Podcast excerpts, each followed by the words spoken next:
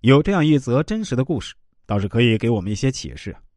在一个集贸市场上，有一个泼皮无赖，仗着自己练过几天功夫，会耍几手三脚猫的拳脚，在小镇的农贸市场上为非作歹、为所欲为。最令人气愤的是，他总是拎了这个摊的鸡，拿了那个案子上的肉，却总是不给钱。谁向他讨要，他就说先赊着，以后一块给。可谁真向他要时，他就会大打出手，或是想着法子，弄得你无法在这里谋生。大家对这样一个无赖小人真是敢怒不敢言。然而有一天啊，这无赖碰到一个硬角色。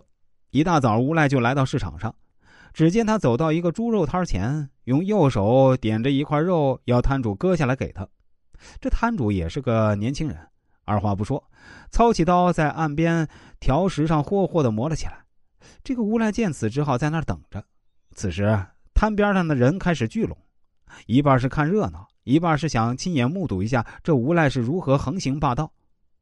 谁知这摊主磨了好几分钟还没有罢手，此时无赖急了，张口就骂，要摊主快点只见这摊主不慌不忙应了一声，把磨得明晃晃的刀往阳光下一摆，一道寒光直接照射到无赖的眼睛上。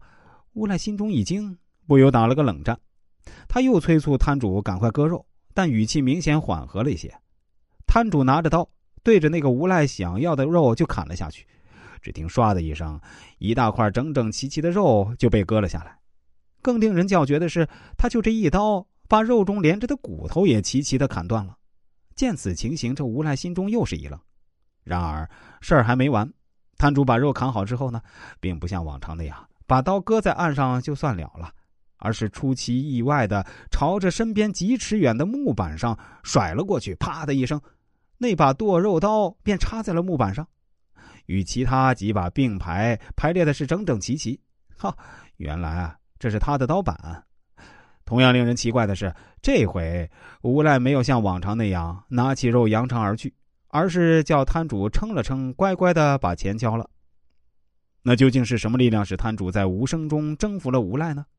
看了这个小故事，人们自然会想到那把刀以及摊主熟练的技艺。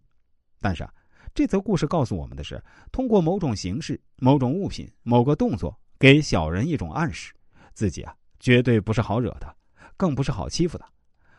实际上是在告诉小人，一旦被逼急了，羔羊也会变成猛虎，兔子急了还会咬人，更何况人。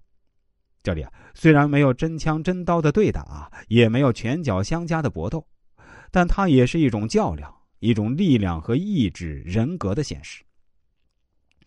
一个人在社会中生存和发展，只要能够显示出你是一个不容欺负的人，你就能够做到不受气。当然，你不必现还现报、立竿见影，只要能抓住一两件事儿，大做文章，让小人品尝到你的厉害，就能收到一种杀鸡给猴看的效果，起到某种普遍性的威胁作用。这就好像是冷战时期美苏的核威慑，因为谁都知道它的威力，所以啊，谁也不敢去试着用。不在数量多少，只要你拥有了原子弹，别人就不敢小瞧。那哪些形象最不易受到欺负呢？我们啊，略举一二。